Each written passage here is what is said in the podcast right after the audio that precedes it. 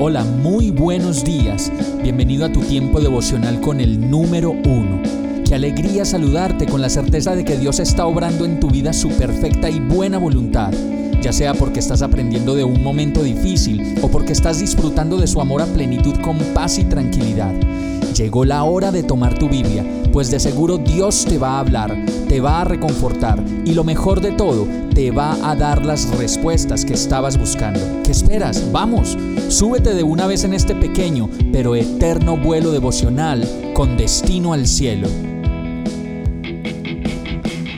Y el mensaje de hoy se llama Qué afortunada soy, qué alegría que tengo. Génesis 30, 22 dice, después Dios se acordó de la dificultad de Raquel y contestó sus oraciones permitiéndole tener hijos.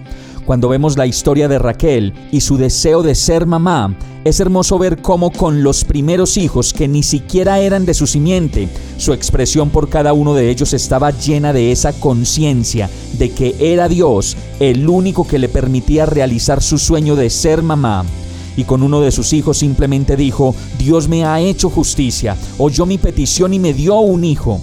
Con el siguiente, aún en medio de su esterilidad, exclamó, qué afortunada que soy. Y en el próximo dijo, qué alegría que tengo. Y con el último de ellos, aún sin recibir la respuesta de Dios a su petición, dijo, Dios me ha dado una buena recompensa.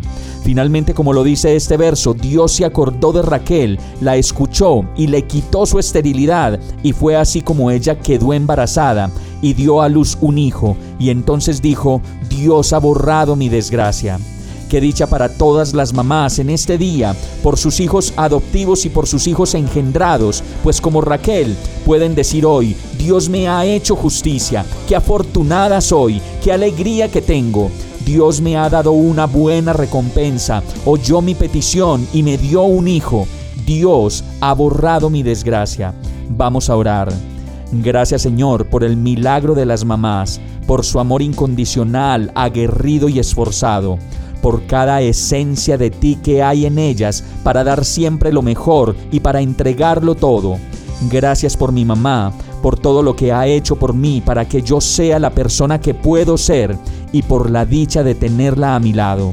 Qué afortunado soy. Dios me ha hecho justicia, oyó mi petición y me dio una mamá que es única, irrepetible y sobre todo incondicional. Por eso oro a ti agradecido y confiado en el nombre de Jesús. Amén. Hemos llegado al final de este tiempo con el número uno. No te detengas, sigue meditando durante todo tu día en Dios, descansa en Él, suelta los remos y déjate llevar por el viento suave y apacible de su Santo Espíritu. Solo compártelo con quien lo necesite y ames. Hoy, de la mano de Dios, todo será un gran día. Para más información visita nuestra página www.iglesiabierta.com o llámanos al 313-334-0116. Oramos y rogamos para que cada día te enamores más de Dios y para que no pares de pasar todo tu tiempo con el número uno